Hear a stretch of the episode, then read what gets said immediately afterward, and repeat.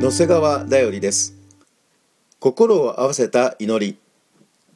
主イエスがペテロに与えたつなぐ解くの天の御国の鍵。それを私たちが用いる場合心を合わせての祈りが必要です。誠にあなた方にもう一度告げます。もしあなた方のうち二人がどんなことでも地上で心を一つにして祈るなら天におられる私の父はそれを叶えてくださいます。二人でも3人でも私の名において集まるところには私もその中にいるからです。マタイの福音書18章1920節。